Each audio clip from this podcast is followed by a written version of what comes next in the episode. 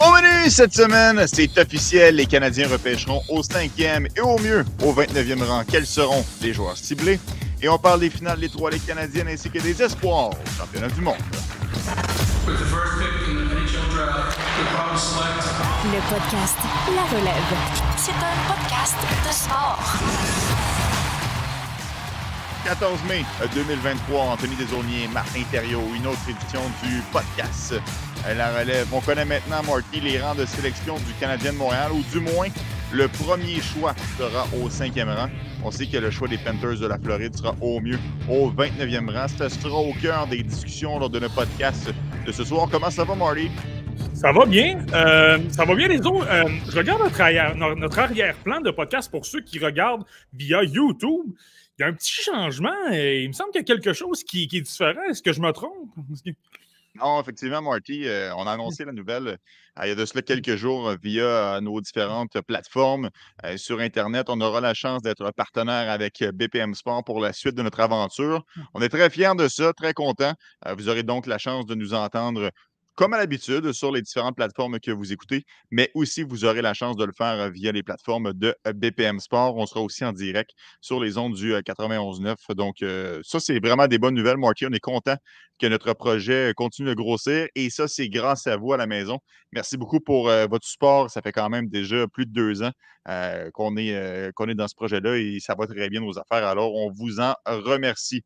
Marty, je le disais d'entrée de jeu, lundi dernier a eu lieu la loterie de la Ligue nationale de hockey. On sait que ce sont les Blackhawks de Chicago qui vont ramasser euh, Connor Bedard. un peu, pas un peu triste, mais un peu déçu quand même, Marty, parce que j'ai l'impression que du côté des Blackhawks, on a vraiment mis l'équipe à terre pour augmenter nos chances de ramasser Connor Bedard. Puis je comprends, puis je veux dire, les Canadiens ont fait sensiblement la même chose l'année dernière en échangeant des Tyler Toffoli, en échangeant des Arthur et les Conan pour augmenter euh, tes chances au repêchage. Mais dans ma tête, à moi, il y a une différence entre échanger des vétérans que leurs contrats éventuellement vont venir à terme pour justement couler au classement et d'autres de Brinkat.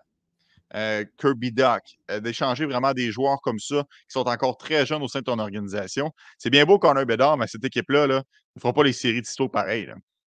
Euh, non, absolument pas. Écoute, je pense qu'il est vraiment tout seul. pour les gens qui ont Lucas Reichel dans des poules ou dans des ligues simulées, ça vaut la peine, mais sinon, là, il n'y a pratiquement rien. Écoute, je, faisais, le, décompte lors justement de l'émission spéciale de la loterie du repêchage 2000, 2023 BPM Sport. Puis je regardais la formation des Blackhawks. Écoute, c'est pas mêlant des eaux. Là. Le premier centre, à l'exception de Connor Bedard, ce serait Jason Dickinson. Donc, c'est te dire à quel point il n'y a pas beaucoup de talent et ça va prendre, même si on a Connor Bedard, deux, trois, voire peut-être même quatre ans avant qu'on se mette à être compétitif et qu'on puisse euh, viser les séries. Euh, les départs d'Alex de, de et de de Kirby Dak, je les comprends quand même un petit peu. Alex de Brinkat devient joueur autonome avec compensation à la fin de la saison. Avec la situation à Chicago, ça aurait peut-être été compliqué.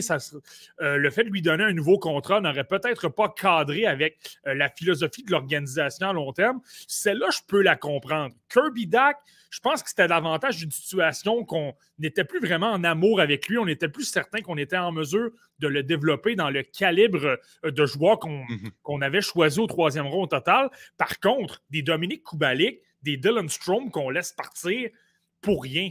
Complètement pour rien. Même pas un simple choix, même pas un choix de septième tour, même si ça ne vaudrait clairement pas ça. C'est là, moi, que ça me décourage de voir à quel point on a même Simon Snick Boisvert, qui était avec moi, qui est un, un, adepte des reconstructions, de tout, de faire table rase, même lui disait euh, Carl Davidson est allé trop loin. Donc, c'est te dire à quel point euh, c'est vraiment, vraiment extrême. Puis, qu'ils aient fait le travail, qu'ils aient été récompensés, tu l'as dit, Deso, les Canadiens ont fait sensiblement la même chose depuis un an ou deux. Moi, où ça me désole encore plus, c'est que les Blackhawks de Chicago, à ce que je sache, c'est probablement la meilleure équipe des années 2010. Patrick Kane, Patrick Sharp, Marian Ossa, Jonathan Taze, Corey Crawford, Duncan Keith, Brent Seabrook. Je, pourrais continuer comme ça longtemps. On a eu une équipe, une puissance pendant des années. Les partisans de Chicago ont eu quelque chose à se mettre sous la dent.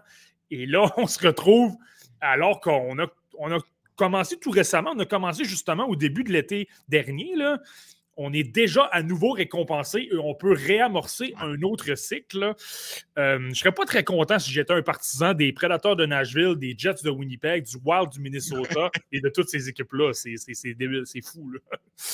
si tu étais un partisan du Wild, tu serais fort chez Marquis, ça c'est un fait.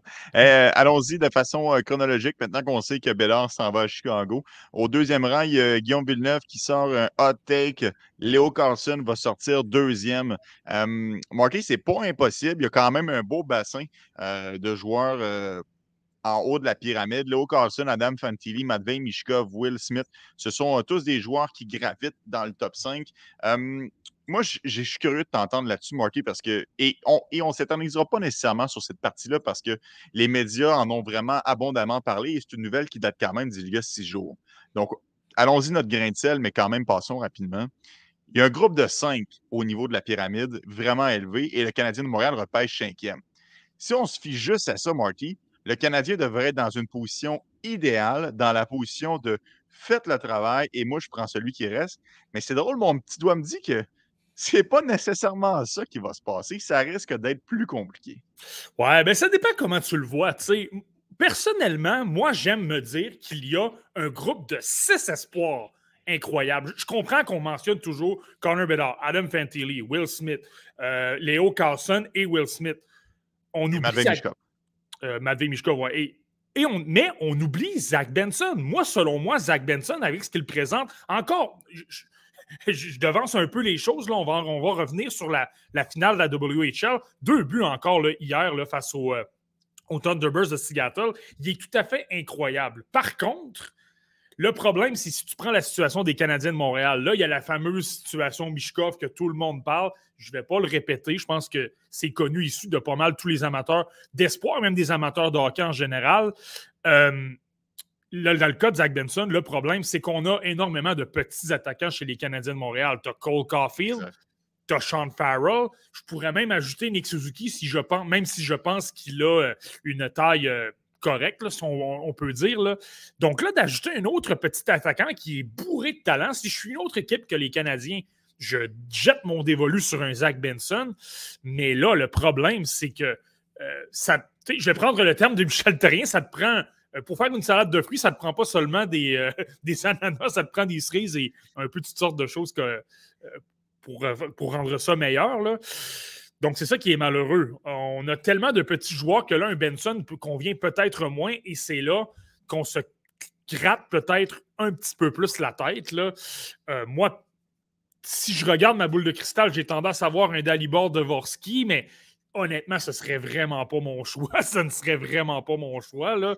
Mais c'est ça qui est malheureux. on doit peut-être se rabattre sur euh, l'autre catégorie de joueurs, les Oliver Moore, des, euh, des Colby Barlow, des Ryan Leonard, ces gars-là, qui sont très bons, mais on a plus de, de plus de risques. Ah, moi, Marty, sérieux, ça me ferait ça me ferait quand même suer de voir que, encore une fois, le Canadien de Montréal, alors qu'on regarde leur pedigree au cours des dernières années, lorsqu'ils vont avec des joueurs qui c'est pas un consensus, lorsqu'on se fie à la liste de la centrale de recrutement et qu'on va chercher un joueur qui est classé beaucoup plus bas pour le repêcher plus haut, particulièrement en première ronde, à brûle pour point, des Michael McCarron, des Jesperi Kotkaniemi, des Jared Tenordi, c'est des joueurs qui ont été cherchés beaucoup plus bas en se disant non, non, nous, on a vu quelque chose de spécial et finalement, ça n'a pas nécessairement tourné. Donc, tu sais, d'aller chercher un, Ryan Leonard, je comprends que par moment, c'était un peu la saveur du bois, mais ça reste que, hey, il y a des joueurs vraiment très talentueux. Je comprends la situation de la Russie, mais à la limite, Zach Benson, je suis capable d'acheter ça. J'adore Zach Benson. Mais si ce n'est pas Benson et ce n'est pas Mishkov et que ce n'est pas un des quatre autres qui a glissé, laisse-moi savoir, Marty, que je serai déçu le 28 juin prochain. Hey, euh, nouvelle euh, pelle, la pointe Vizina le souligne, John Davidson a souligné que Columbus allait repêcher un centre. Honnêtement, moi, je trouve pas que c'est tant de nouvelles en soi. sais, Connor Bedard, OK, parfait. Mais après ça, Adam Fintilly, Will Smith et Léo Carlson. C'est pas comme si euh, Smith et Carlson étaient des défenseurs. Je veux dire, c'est pas mal tous des centres en haut de la pyramide. Donc, ultimement, ce que ça veut dire, c'est que Columbus devrait passer sur Matvey Mishkov. Ouais, ben c'est ça, c'est la simple petite information. C'est certain que Léo Carlson a passé toute la saison à l'aile. Et là, tu pourrais te dire, ben, peut-être qu'il veut dire qu'il ne prendra pas un, un, Léo Carlson. Par contre, je l'ai souvent dit, euh, on met souvent l'étiquette de centre dans différentes listes. Euh, je pense qu'il n'évoluait pas au centre parce qu'il était au niveau de la SHL dans une ligue professionnelle. Il jouait au sein d'un top 6 avec énormément de temps de jeu. On ne voulait peut-être pas l'exposer à son âge. Puis on y reviendra plus en détail, mais c'est drôle. Là, il joue avec la Suède depuis deux matchs au championnat mondial. Il joue justement au centre du premier trio avec Lucas Raymond et Alexander Nylander. Euh, puis c'est ça, on reviendra, mais c'est simplement pour dire, je suis d'accord avec toi, désolé, la simple. Il y a quand même une nouvelle, c'est intéressant, c'est de savoir qu'ils ne prendront probablement pas Matvey Mishkov, ils ne vont pas euh, surprendre tout le monde parce que les Blue Jackets, honnêtement, avec Yarmo Kekalainen, ont souvent tendance à y aller de cette façon-là. Je te rappelle, en 2016, Pierre-Luc Dubois, tout le monde voyait Gessi Pouliou-Larvi débarquer à Columbus. Puis à la surprise générale, peut-être même celle de Marc Bergevin, je ne peux pas répéter la. il, faut se, faut se souvenir de la fameuse transaction qui aurait eu lieu normalement avec les Oilers d'Edmonton.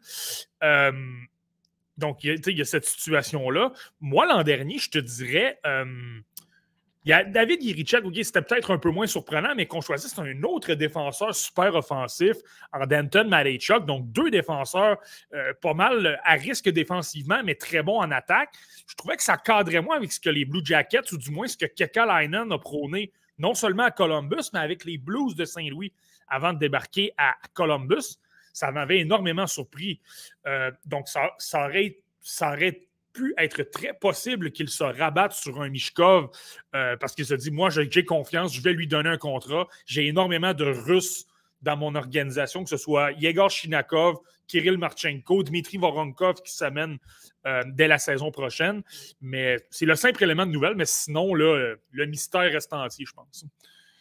Exact. Et euh, Marky, pour, euh, pendant que tu parles de, de Mishkov à Columbus, moi, je pense que c'est le meilleur des scénarios, ou un peu comme le souligne euh, Daniel Croteau dans le chat, une équipe devant nous, devant nous étant évidemment le Canadien de Montréal, vous aurez compris que je suis un partisan de l'équipe, repêche Matvei Mishkov, donc retire euh, cette possibilité que le Canadien passe par-dessus l'attaquant russe. Et là, par la suite, ben, tu ramasses celui qui reste. Si c'est Will Smith, c'est OK. Si c'est Low Carlson, c'est Alléluia. Puis si c'est Fantilli ou Bedard, euh, tu te réveilles parce que tu es en train de rêver.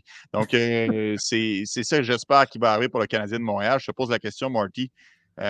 take and choose. Le 28 juin prochain, les quatre premiers sont sortis. Mishkov est sur la table. Tu le prends ou tu le prends pas? je le répète, moi, je le prends. Je le prends parce que puis je le répète, moi je pense que Zach Benson fait partie de cette, euh, de cette, de cette catégorie-là, mais le problème, c'est qu'on a énormément de joueurs de petits gabarits, et je comprends que Mishkov c'en est un aussi, là, mais mm-hmm. c'est la qualité de joueur, c'est ce qu'il présente au niveau offensif, la, qualité de joueur, les mains, les feintes, et je suis convaincu que ça va fonctionner pour Benson, mais Mishkov, je pense que physiquement, euh, il y a un centre de gravité encore plus bas. C'est quelqu'un euh, qui est quand même capable de, rouler beaucoup les mises en échec, de se faufiler beaucoup dans le, trafic avec très, très peu d'espace, manœuvrer en zone restreinte et tout ça. Je le trouve euh, quand même bon. donc, j'y vais probablement avec un Mishkov parce que c'est la seule certitude dans tout le repêchage à ce niveau-là quant à dire, il n'y a aucun doute, ce joueur-là va être de la dynamite offensivement, ça va devenir une vedette. Et ce qui fait en sorte que tu as une équipe compétitive, que tu as une équipe qui peut prétendre à une Coupe Stanley, c'est pas tes joueurs de troisième, quatrième trio, c'est pas ton troisième ou quatrième défenseur. Ce sont tes vedettes, ce sont ceux mhm. qui obtiennent 19, 20, 21 minutes par rencontre. Ce sont ceux qui peuvent produire de l'attaque et que là, si tu les compares aux vedettes des autres équipes, des Maple Leafs, des Red Wings, des Bruins. Là, si tu dis Matvey Mishkov, est-ce qu'il est meilleur? Je vais exclure Austin Matthews parce que peut-être qu'il va partir. là. Mais euh, est-ce qu'il est meilleur que Mitch Marner? Est-ce qu'il est meilleur que William Dylander? Est-ce qu'il est meilleur que Lucas Raymond? Est-ce qu'il est meilleur que David Pasternak? Toutes ces vedettes-là.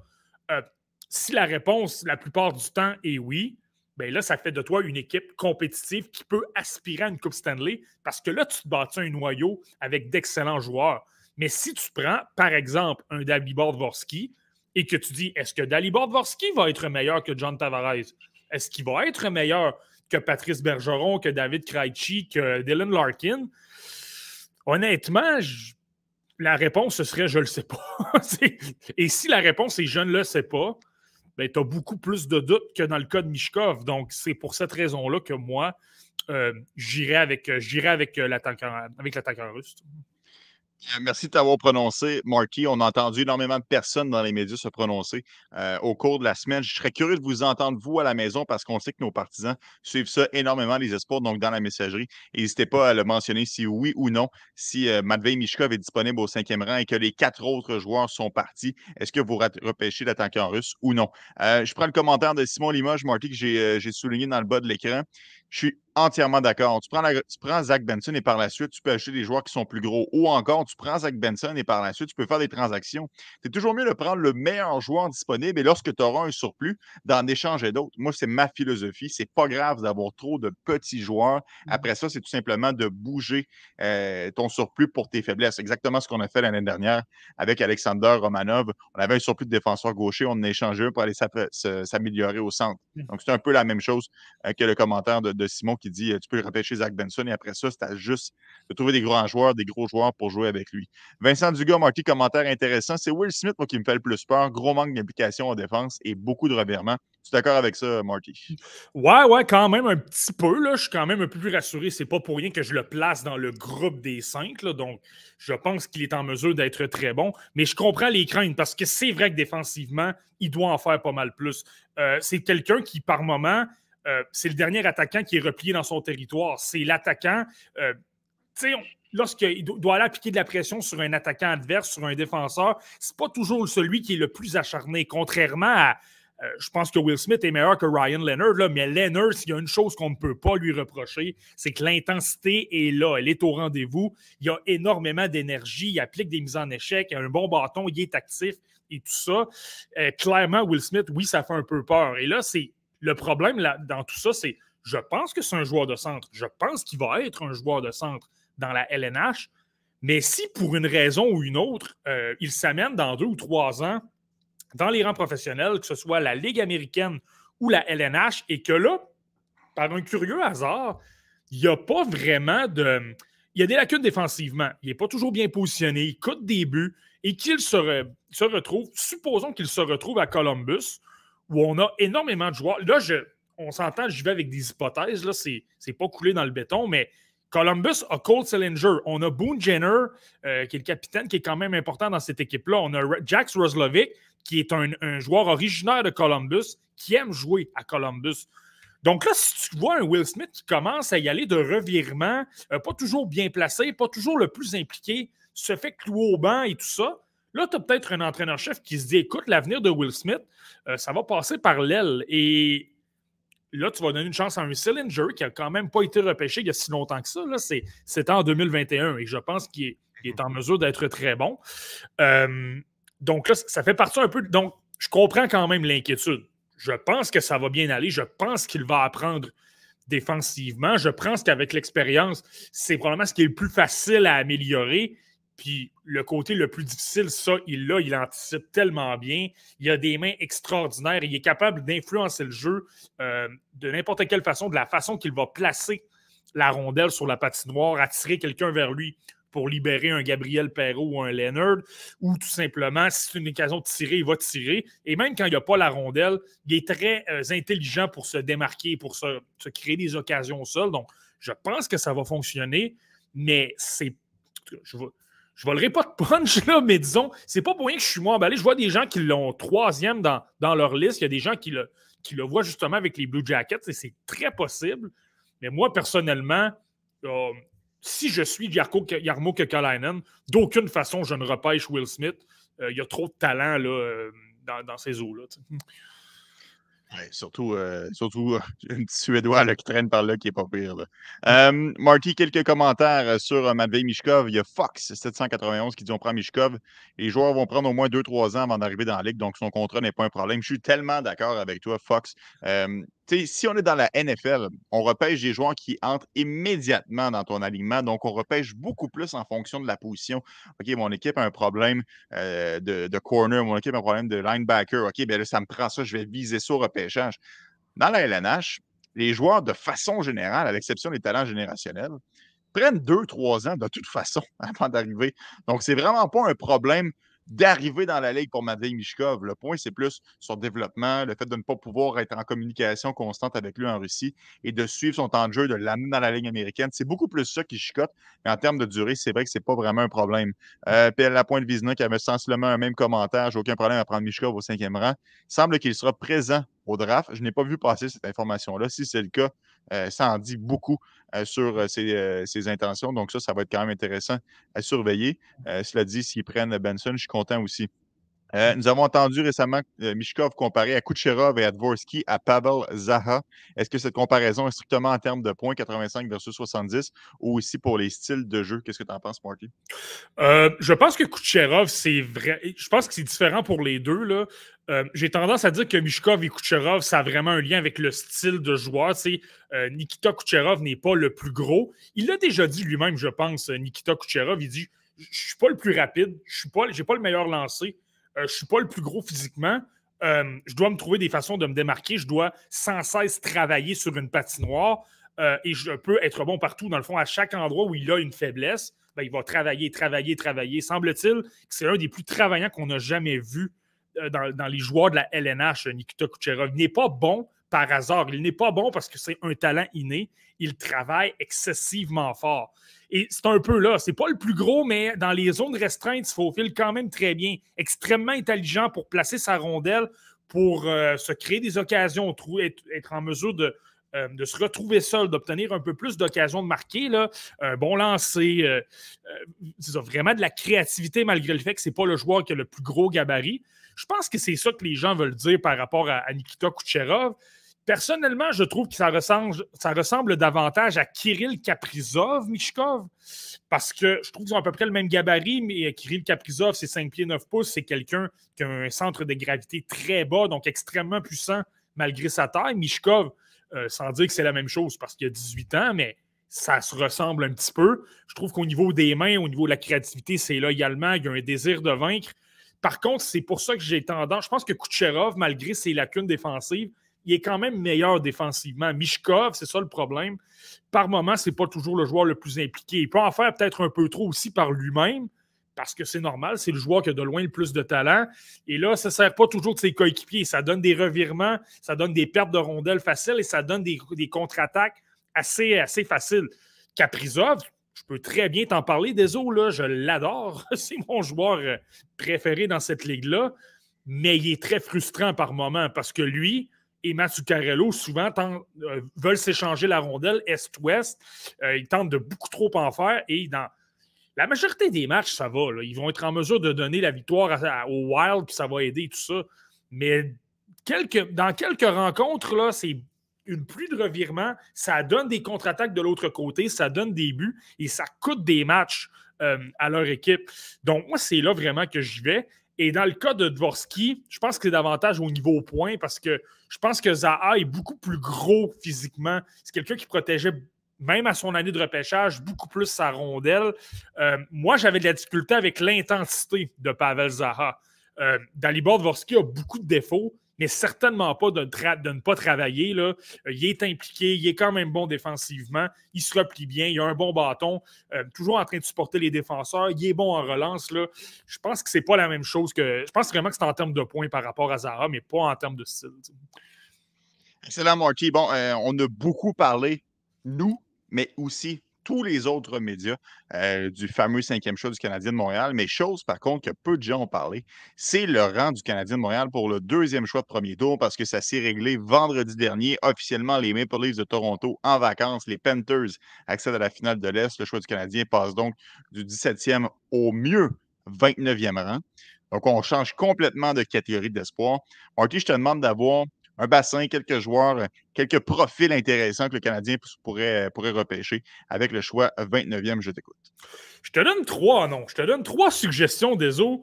Puis j'ai l'impression que ce sont trois joueurs complètement différents. Je vais commencer tout d'abord avec un joueur qui, selon moi, va être repêché plus tard que 29, mais que moi, j'adore, je l'apprécie beaucoup ça risque d'être l'un de mes coups de cœur de ce repêchage 2023. D'ailleurs, surveillez notre top 64. Ça commence dimanche prochain.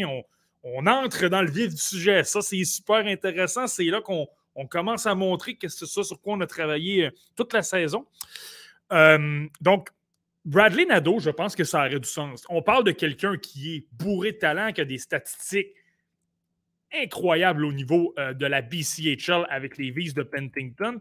C'est pas un Québécois, mais presque.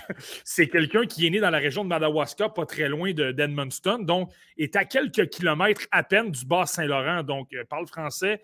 Euh, je pense qu'il doit savoir qu'est-ce que c'est un petit peu d'évoluer pour les Canadiens de Montréal. La culture est un francophone et tout ça. Et c'est pas comme si on le repêchait simplement parce que c'est un francophone. Là.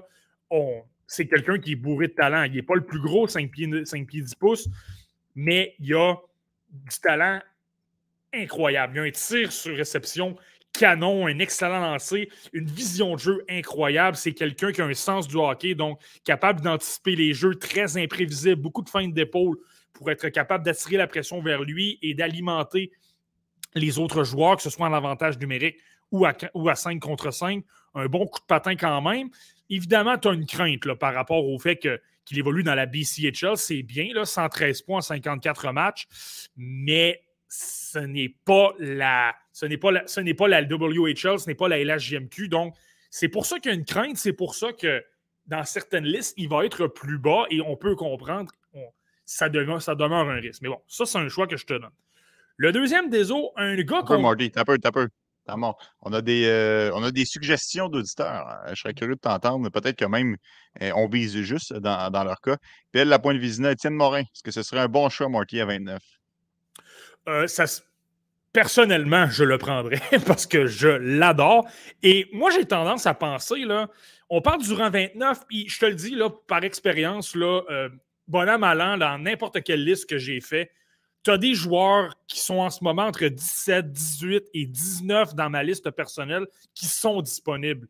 Euh, je ne vous dirai pas où se trouve Étienne Morin, mais il n'est pas très loin. Donc, ce serait assurément quelqu'un que j'adorais.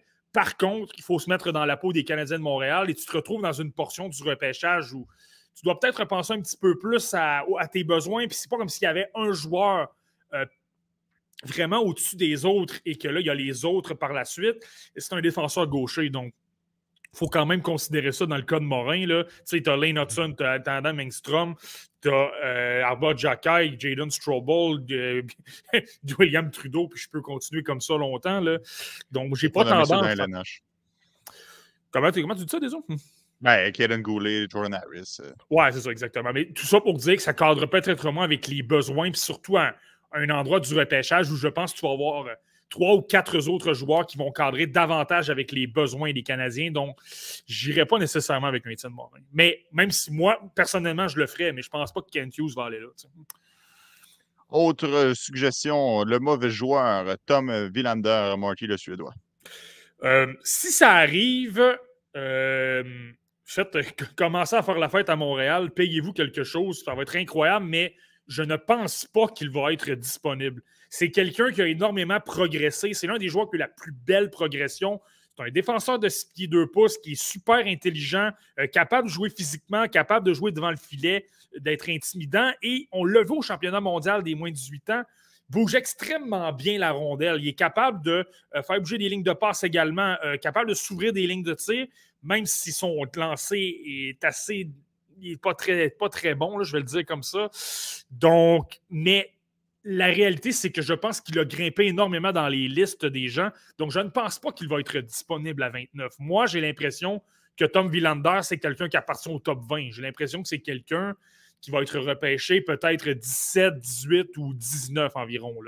Donc, c'est pour ça que je n'irai pas avec lui. Mais oui, s'il est disponible à 29, on le prend euh, sans, si quelqu'un veut me convaincre de ne pas le prendre, je le congédie sur le champ pour le prendre. tu comprends? Est-ce que Ethan Gauthier, Marty, pourrait glisser jusqu'à 29? Euh, je ne pense pas. Je pense que c'est la même chose. S'il est disponible à 29, je saute dessus, je le prends tout de suite. Et il cadre peut-être un petit peu plus avec les besoins des Canadiens. un ailier qui est intimidant, qui peut déranger, qui peut faire perdre patience aux adversaires, qui, euh, qui a le don de s'illustrer quand ça compte et tout ça. Ça, les Canadiens pourraient vraiment prendre ça. Puis je pense que l'association avec Joshua Roy va très bien aussi. Là, on parle de quelqu'un, de deux, joueurs qui étaient sur le même trio la majorité de la saison à Sherbrooke. Euh, mais je pense que dans la même situation que Tom Villander, j'ai l'impression que Gauthier va être repêché dans les alentours de 22 ou 23. il y a un prototype de, de joueur qui plaît beaucoup aux équipes habituellement. Justement, euh, tu es intimidant, tu es capable de faire perdre les pédales à l'adversaire, euh, tu es capable d'avoir euh, autant de bons jeux avec des belles feintes qu'autant que tu es capable de diriger au filet pour récupérer des retours, pour dévier des lancers, voiler la vue du gardien de but. Mm-hmm habituellement, ce type de joueur-là, surtout un fils d'ancien de la LNH, Denis Gauthier, souvent on les voit davantage dans les alentours. Moi, j'ai l'impression qu'il va sortir dans les, alentours de 22 ou 23. Là. Donc, euh, lui aussi, je pense qu'à 29, il ne sera pas disponible. Ah, Marty, on parle beaucoup de besoins du Canadien de Montréal depuis tantôt, un besoin qui semble assez évident. Euh, c'est devant le filet. Peu de relève, beaucoup de gardiens de but, mais peu prometteurs. Est-ce qu'avec euh, le choix est-ce qu'avec le choix 29, un Carson Bjarnason ou un Trey Augustine ou un Michael Rabal pourrait être un choix logique pour le CH? Oui, absolument, absolument. Ça, ça aurait beaucoup de sens. Puis je pense que ce serait à peu près le bon, endroit pour le choisir. Je ne pense pas. Euh, tu sais, tu as le choix. Peut-être pas Trey Augustine. Là. Augustine, ce serait peut-être un peu tôt parce que, euh, dû au fait de son gabarit, je pense que tu es en mesure de le, choisir au deuxième tour. Mais euh, dans le cas de Rabal et de Bjarnason, je pense que c'est une région qui est possible. On parle de joueurs de gros gabarit, on parle de joueurs euh, qui ont bien fait autant dans la WHL que dans la, dans, la USHL. Ça, c'est dans le cas de Rabal. Euh, donc, euh, oui, absolument. Je pense que. Puis là, on parle d'un besoin qui est criant. Là, on parle de quelqu'un qu'on peut développer pendant trois ou quatre saisons. Et ce qui est, ce qui est bien dans la situation des Canadiens, c'est qu'on a un choix à cinq. Donc, c'est pas grave, c'est pas trop grave de prendre un gardien de but parce que de toute façon, Là, je dis n'importe quoi. Je ne pense pas que ça va être David Reinbacher, mais supposons qu'on prend un défenseur ou un attaquant, peu importe, ben, peu importe la position, ben, tu t'améliores à cette position-là. Et on a énormément de. On a une belle banque d'espoir chez les Canadiens. On a beaucoup de gens en nombre. Peut-être pas autant devant le filet. Donc, euh, oui, un. Euh, personnellement, j'aime beaucoup Bjarnason. Moi, c'est vers lui que, je me dirigerais. Là. Euh, mais un Bjarnason ou un Rabal, moi, je pense que c'est absolument logique. Ça, c'est très logique. Ah, OK, Marky, on a entendu les suggestions des auditeurs. Euh, tu nous as déjà avancé Bradley Nadeau. Euh, tu nous avais promis au moins trois noms. Je t'écoute pour ton deuxième. Écoute. Euh, donc, le deuxième que je vais suggérer, quelqu'un qu'on voyait dans des top 10 à un moment donné cette saison, je ne suis, pas un très grand partisan. Il y a énormément de risques, mais à 29, tu peux te permettre de le faire. Tu es aux portes du deuxième tour. Les joueurs de talent qui ont beaucoup moins de risques vont déjà avoir été repêchés. Si Andrew Crystal est disponible à 29, moi, je pense que c'est quelqu'un qui peut glisser. Je pense que c'est quelqu'un qui peut glisser. Euh, son coup de patin est laborieux. C'est pas quelqu'un qui a un gros gabarit. Défensivement, il ne s'implique pas. Ce sont ces prototypes de joueurs-là qui sont choisis plus tard dans un repêchage. Alors, si tu arrives à 29 et qu'Andrew Crystal est encore là, ça se peut que ça ne fonctionne jamais. Mais le talent est tellement incroyable au niveau vision, au niveau euh, créativité. Il est capable de tout faire sur une patinoire avec la rondelle. Euh, il y a un lancer qui est assez dévastateur également. Et de temps à. Tu tu peux simplement lui enseigner à travailler un peu plus fort et à attaquer un peu plus l'intérieur, à être moins en périphérie. Euh, tu peux frapper un véritable coup de circuit. Et à 29, le risque est moindre parce que, je le répète, tu as déjà choisi un joueur au rang 5 qui va pas potentiellement être d'un prototype différent de Crystal. Euh, puis là, ben, si ça fonctionne, là, écoute, tu as quelqu'un qui est dans ton top 6, qui est un, joueur bourré de talent. Je comprends qu'il n'a pas un très gros gabarit, mais à ce stade-là, c'est là que tu dois tenter des expériences, prendre des chances sur des, des attaquants ou des défenseurs qui sont bourrés de talent à, certains endroits et qui ont énormément de lacunes. Puis c'est à cet endroit-là, justement, que tu prends des paris. Moi, je pense qu'un Crystal pourrait être euh, très logique. tu sais, je veux pas, Brad Lambert l'année dernière est quand même sorti 30e. Donc, il y a des joueurs comme ça avec des hauts profils qu'on a vus toute l'année. Je suis pas en train de comparer les styles, je suis juste en train de comparer euh, l'effet polarisant du joueur. Donc, euh, peut-être que Crystal pourrait glisser aussi bas. J'en serais surpris, mais ça, on ne serait pas à la première. Euh, on serait pas à la première surprise près dans la Ligue nationale de hockey. Les gens marqué salut ton audace dans le chat. Drop the mic. Mmh. Mais quand même, euh, il y en a d'autres qui sont réalistes et qui seraient quand même surpris de voir Crystal 29e. Mais ah, on s'en reparlera dans un mois au repêchage. Marty, je t'écoute pour ton troisième mmh. et euh, dernier choix. Ouais, ben écoute, Andrew Crystal, c'est pas la plus surprenante. J'en ai une troisième qui est encore plus surprenante. Je vais t'expliquer pourquoi. Euh, tu me parlais de Brad Lambert. Je pense que c'est peut-être le Brad Lambert de 2023. Est-ce qu'un Edouard Chalet pourrait glisser? Et se retrouver à 29? Il n'y a pas eu un très gros tournoi. Euh, championnat mondial des moins de 18 ans. Euh, J'écoutais des, des, commentaires de certaines personnes qui sont allées du côté de la Suisse, pas très emballées, pas très. Pas, vraiment pas emballées par son manque d'implication, son manque d'effort. il n'a pas nécessairement progressé toute la saison. Je comprends qu'il a joué dans une ligue professionnelle, mais à l'instar de Lambert, c'était un peu la même chose. Euh, le manque de compétition, le fait qu'il n'a pas nécessairement progressé et tout ça, le fait qu'il y a eu un mauvais mondial des moins de 18 ans, je me demande si ce n'est pas le genre de joueur qui pourrait justement dégringoler de quelques rangs et que là, les équipes qui sont devant 29, euh, eux préfèrent justement des Villander, des Gauthier, des euh, Otto Stenberg, des, Oliver Bong, des Samuel Onzek, tous ces gars-là et que ça va faire en sorte que là, avec le jeu des dominos, tu as un chalet qui glisse. Et je reviens un peu avec la même chose que Crystal. Là, au rang 29, tu as un joueur, moi, selon moi, qui est bourré de talent, qui a, une excellente vision de jeu, qui, a une, comprend. Tu sais, quand tu parles de sens du hockey, lui, il comprend bien. Il sait comment bien se placer. Il sait où la rondelle va se diriger. Donc, il est en mesure euh, de soit provoquer des contre-attaques ou simplement provoquer des relances parce qu'il est bien positionné, parce qu'il sait où la rondelle va se diriger. Euh, par contre, au niveau du, manque de compétition, là, ça, c'est clair que c'est un, gros point d'interrogation, mais je le répète, à 29, c'est un endroit où tu peux euh, prendre davantage de risques. J'ai aucun problème à vouloir travailler sur le manque de compétition avec un, euh, un Charlie. Avec Andrew Crystal, tu m'avais envoyé un genou au sol, mais là, avec Edouard Charlet, je confirme, je suis knock-out et je ne me lèverai pas avant le compte de 10. Non, honnêtement, euh, je l'ai dit en début d'année, c'est un joueur que j'affectionne beaucoup.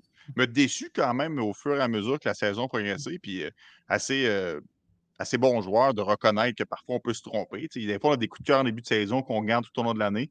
Hashtag Yirji Kulik. Et il y a d'autres joueurs qui finalement se rendent compte que ah, ça, ça fonctionne un peu moins bien chialer si finalement le Canadien mettrait la main dessus avec le choix des Panthers au 29e rang. Ce serait, ce serait vraiment sensationnel. Mais bon, on verra bien comment ça va tourner. Est-ce que je te rappelle des autres qui a été repêché au 29e rang l'an dernier ou. Euh, hein, hein? Ben, euh, non, c'est pas, pas nécessaire. 29 ou 28, j'aurais tendance à dire 28, mais je ne veux, pas, te contredire. Uh-huh. En tout cas, c'est une, une, petite blague. 28, 28, c'est ça. Hey, m'en passera pas une sur Kulik, Marty. hey, Alex, euh, Alex, Marty, bon, j'ai brûlé le punch. Marty, prenons une pause de repêchage euh, pour rentrer notre bon ami et journaliste Alexandre Régimbal parce qu'il euh, y a la finale de la LHJMQ qui est présentement en cours. Dans, il continue d'envoyer vos suggestions. une fois qu'on aura terminé avec Alex, on pourrait revenir sans aucun problème. présentement en cours, Alex, d'ailleurs, on a eu la chance d'écouter les trois euh, le match ensemble à Québec euh, vendredi. Euh, match qui n'était pas nécessairement hum, un thriller, on pourrait dire ça comme ça. C'était pas le match le plus serré.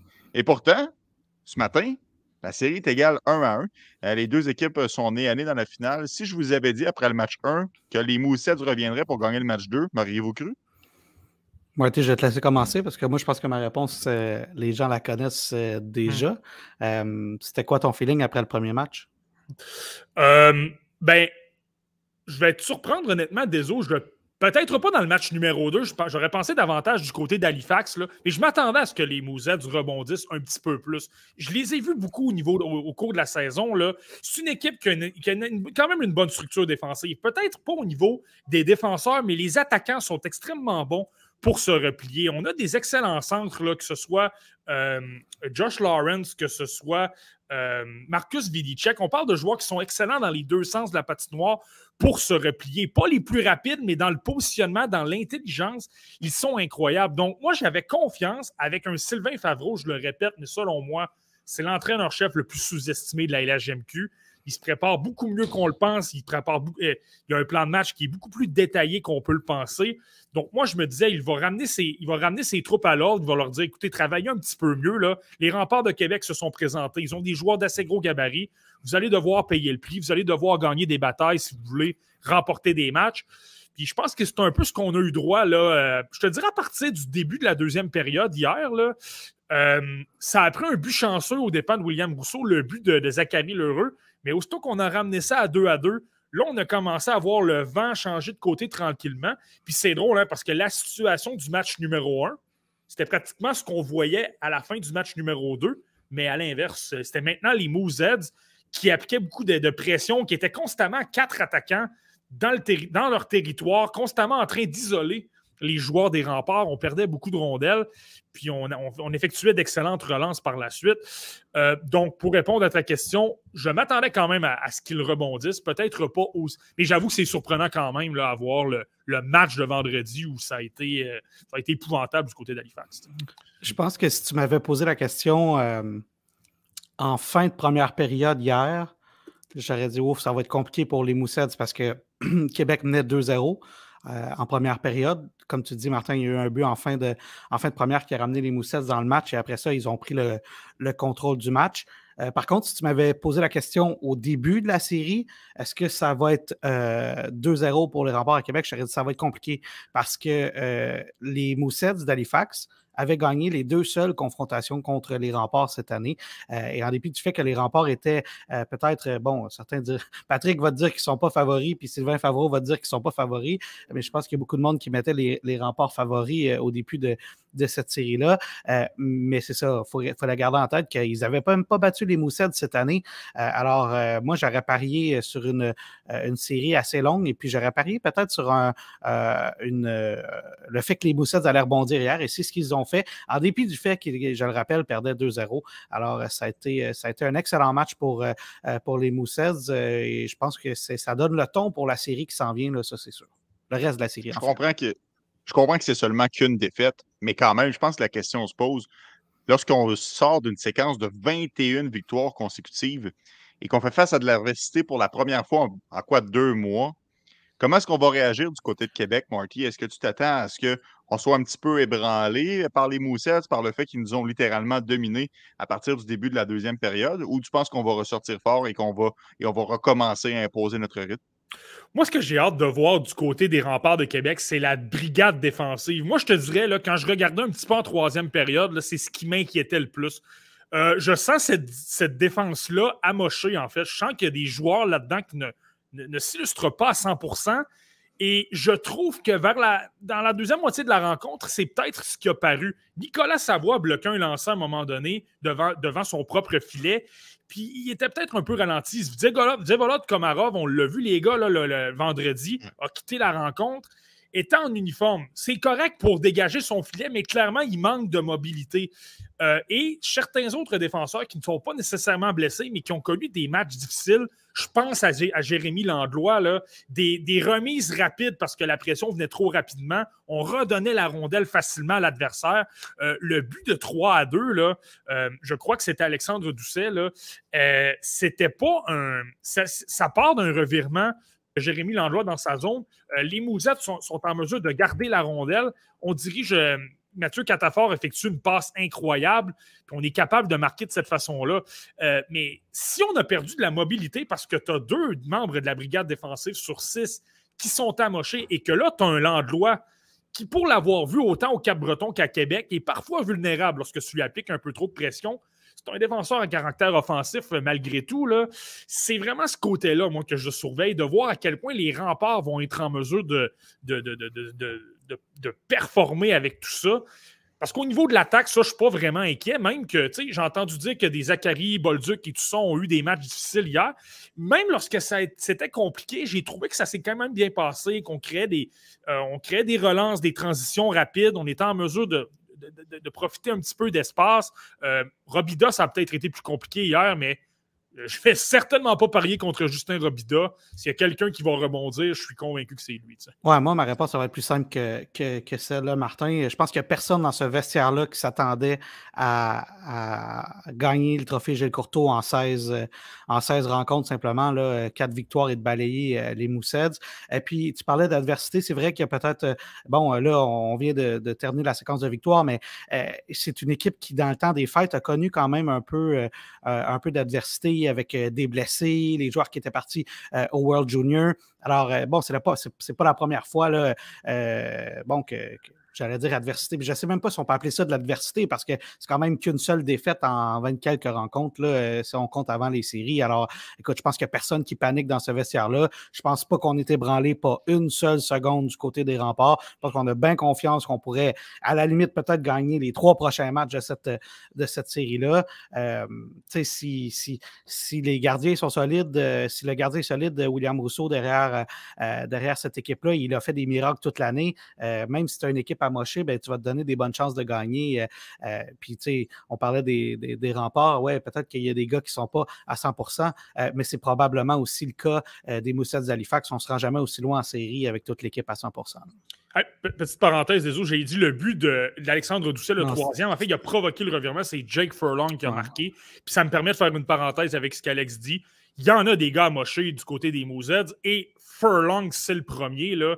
Euh, ben il n'ose pas toucher à personne. Même dans le match numéro 2, il y a des joueurs qui filaient complètement seuls. On dirait que je ne sais pas c'est quoi, où est sa blessure, mais on dirait qu'il a, a, très peur du contact. Donc, ça, tu as raison. Là, il, y a, ce côté-là, du côté d'Halifax. Des deux équipes, on est tellement rendu loin que tu as des blessés dans toutes les équipes. Ça, tu as raison. Ça semblait être l'épaule de la façon qu'il avait retraité au vestiaire dans le match numéro 1. Il se tenait beaucoup euh, immobile, mais effectivement, il, euh, il laisse filer beaucoup son adversaire, de, ne fait pas une couverture très serrée, donc il ne cherche pas à aller chercher le contact. Et parlant de blessure, Marty, euh, Jordan Dumais s'est entraîné avec son équipe lors de la séance d'entraînement du premier match matinal, ce que je veux dire, pas de la séance d'entraînement tout juste avant la rencontre, mais il n'a pas participé à aucun match jusqu'à maintenant. Est-ce qu'on peut s'attendre à le voir disputer enfin une rencontre dans le match numéro 3 de la finale, selon toi? Et à quel point il va avoir un impact sur les Moussets? Moi, personnellement, euh, je pense que ça dépend de l'état de santé de Jordan Dumais. On ne le saura jamais, puis on sait certain qu'on est à la, finale aussi. Donc, il y, a des membres, justement, on, parlait de Komarov, on parlait de Jake Furlong. Ces gars-là ne joueraient pas en ce moment si on était au match 55 de la saison. On s'entend là-dessus. Euh, donc, dans le cas du c'est certain ça dépend de son état de santé. Moi, j'ai tendance à penser que c'est quand même grave s'il a été forcé de rater euh, je c'est quoi, c'est cinq, je pense c'est quatre rencontres du côté de contre le Phoenix de Sherbrooke, des matchs quand même importants contre une grosse équipe. Moi, personnellement, je ne pense que je ne le ramènerai pas nécessairement dans le match numéro 3 parce là, on a renversé la vapeur. On a pris le contrôle, on a semé le doute dans la tête des remparts. Mais si les remparts venaient à gagner un match de façon décisive et de vraiment dominer, je suis convaincu qu'on va voir du bien dans cette série-là, par contre. Je suis convaincu. Peut-être pas euh, dans le match numéro 3, mais ça va arriver. On va le voir. Là. Mais je pense que j'en profiterai peut-être sur un petit côté. Je profiterai pour une petite guerre psychologique avec est-ce qu'on va amener le meilleur marqueur, est-ce qu'on va euh, le meilleur pointeur? Ou est-ce qu'on ne l'amènera pas? Euh, ça fait partie du jeu, du jeu des séries qui est toujours intéressant. Puis j'ai pleinement confiance en Sylvain Favreau pour savoir quoi, quoi faire. Puis écoute, s'il se sent bien, fais-le jouer aussi, là, ça dépend. moi, je, ben moi, je pense que s'il est prêt, tu ne te poses même pas la question. S'il est apte à jouer et c'est pas dangereux pour sa santé, tu ne te poses même pas la question. Là. Il est dans l'alignement, c'est sûr. Tu peux pas te permettre, euh, euh, tu peux pas te permettre, même si l'équipe gagne. Euh, ironiquement, depuis ou presque qu'il est sorti de, de l'alignement en raison de cette blessure-là. Là. mais écoute, c'est quand même le meilleur pointeur, comme tu le disais, de la Ligue canadienne, de, la LHMQ, un des meilleurs de la Ligue canadienne. Euh, c'est celui qui aura euh, remporté le trophée euh, Michel Brière aussi, au joueur le plus utile du circuit. Écoute, honnêtement, là, si tu es capable de te priver d'un joueur comme ça, donnez-leur la Coupe Memorial tout de suite. Ça vaut, vaut, même pas la peine qu'on joue. Donnez-leur la Coupe Memorial, c'est terminé. Hey, désolé, est-ce que. Euh, c'est une prédiction, là, Alex? Là? Non, est-ce qu'Alex qui est J'ai pas dit une prédiction. Ah, J'ai dit si, si, tu peux te permettre de ne pas l'avoir dans ton alignement, puis tu es le meilleur joueur, euh, Alex, dis-nous qui va gagner la finale, la meilleure équipe va gagner. La meilleure équipe va gagner. Là, tu viens de dire les Moussets d'Halifax. Non, non, j'ai dit, non, non, non, non. j'ai dit les Moussets, si tu peux te permettre de garder Jordan Dumais pour le simple plaisir de ne pas le mettre dans l'alignement parce que tu gagnes, euh, alors que c'est le meilleur marqueur, c'est tellement une bonne équipe que. Enfin, c'était ça, ça l'argument. Ne me mettez pas des mots dans la bouche. Je vais me tourner vers, euh, vers Marty pour la prochaine question. Marty, c'est quoi ta prédiction pour, euh, pour le match numéro 3? Euh, je pense que les Mousettes d'Halifax vont l'emporter. Tu sais, on débarque, à, on débarque à domicile. On, on a parlé de la foule du centre Vidéotron mm. qui, tu l'as vu comme moi, désolé, c'était absolument incroyable. Je pensais jamais voir une ambiance comme ça rien enlevé aux autres marchés pour la LHMQ, là, mais de voir 18 000 personnes qui criaient à tout rompre, euh, qui étaient vraiment derrière leur équipe, c'est, absolument renversant. Écoute, euh, je, faisais, partie justement de la tribune capitale avec euh, Jordan Boivin pour, à la fin de la rencontre. C'était tout, juste à l'entrée du centre Vidéotron. Écoute, il y avait tellement de gens, c'était tellement bruyant. J'avais les écouteurs, à un moment donné, je, me suis dit, je vais simplement les enlever pour voir ce que ça donne. C'était tellement bruyant, il y avait tellement d'ambiance, ça encourageait tellement. J'ai rarement vu ça pour un match de hockey junior. Euh, mais du côté d'Halifax, on a une méchante bonne foule aussi. On a beaucoup de partisans. Euh, on a un peu le même genre d'effervescence, le même genre d'atmosphère. Euh, c'est un gros marché. C'est un. L'organisation des Mousets au niveau marketing, on est très fort. Je suis convaincu qu'on va organiser quelque chose pour vraiment motiver les Mousets comme il se doit. Donc, je pense qu'on va gagner le match numéro 3, mais les remparts vont aller en chercher une à Halifax, par contre. Euh, ça, va, ça, va, ça va être long, cette série-là. Ça se terminera pas en 5. Si je ne me trompe pas, la capacité de l'aréna, elle est euh, de 10 500. Euh, et c'est pas, évidemment, ce n'est pas une aréna de, grandeur Ligue nationale. L'ambiance, elle est incroyable à Halifax, honnêtement. je sais que c'est sold out. je me suis informé. C'est, ce sera à guichet fermé, ce match-là. et probablement le, le, match 4 aussi. Et par ailleurs, le match 5 aussi, on a déjà annoncé qu'il était déjà à guichet fermé à Québec parce qu'on sait qu'il y aura déjà ce match-là.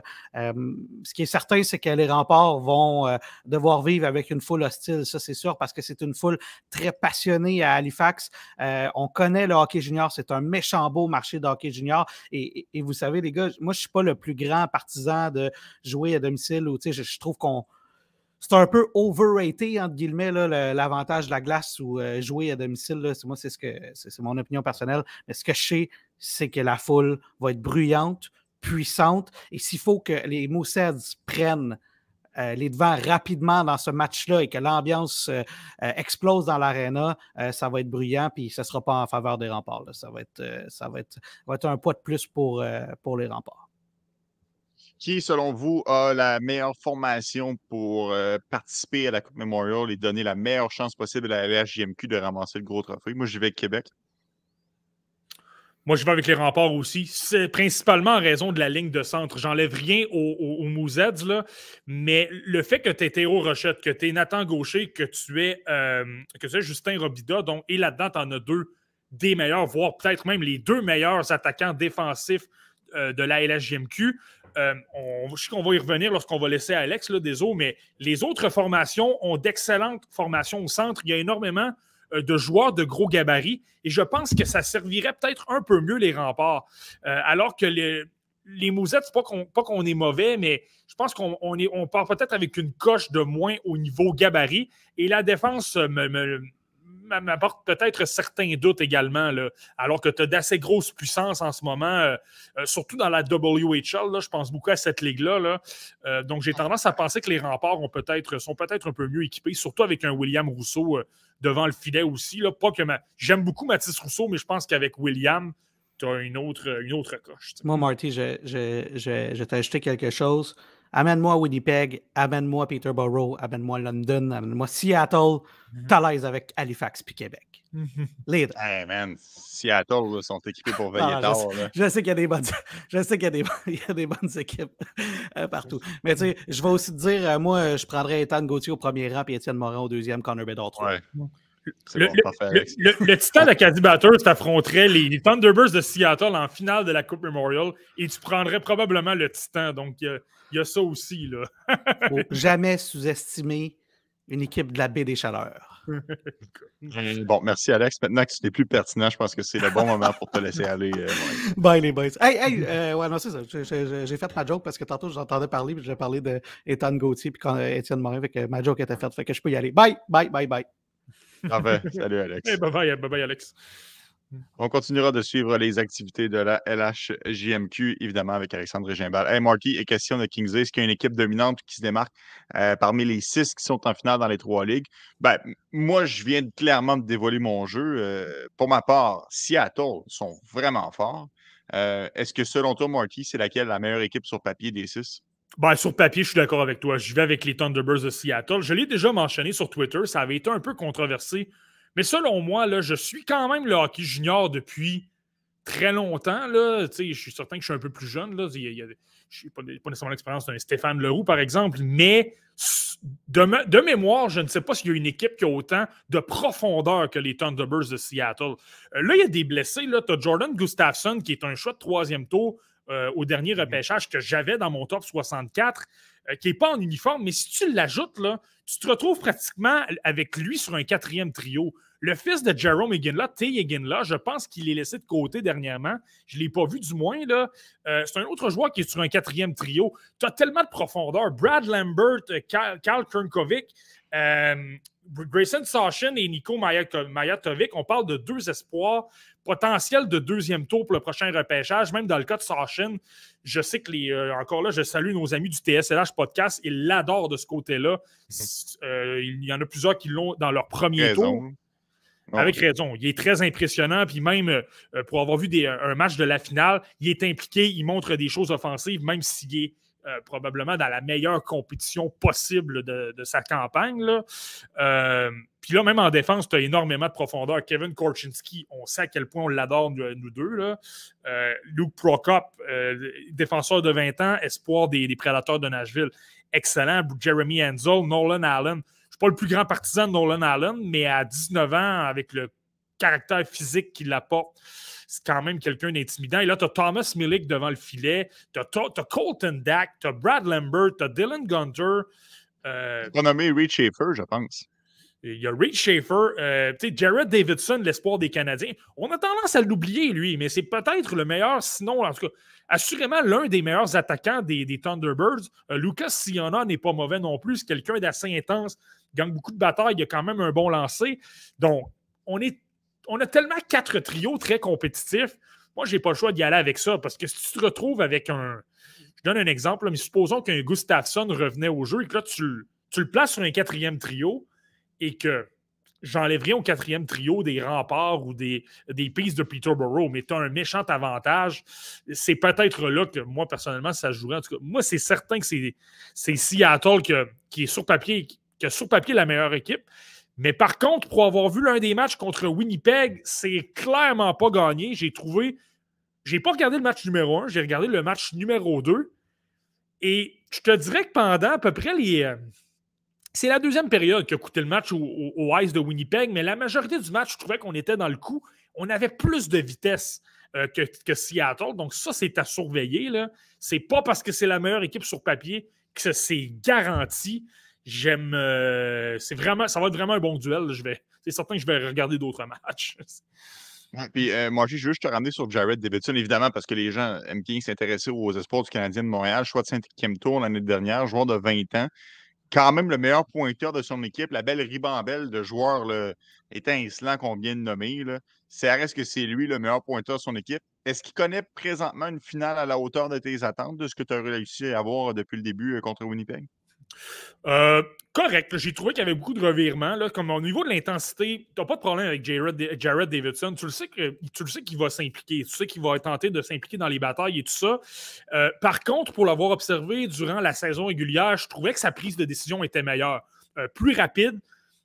J'avais mentionné, je pense que c'est à Nicolas Coutier de TVA Sport, justement. Est-ce que c'est l'effet Adam Nicolas? Est-ce qu'il a travaillé? Tu je sais qu'il a travaillé avec des outils technologiques pour développer sa, sa prise de décision, sa vision périphérique pour prendre des décisions beaucoup plus rapidement. Là, ça ressemble un peu à ce que des corps arrière de la NFL vont, euh, vont réaliser parfois pour prendre des décisions, pour analyser ce qui se passe devant eux un peu plus vite.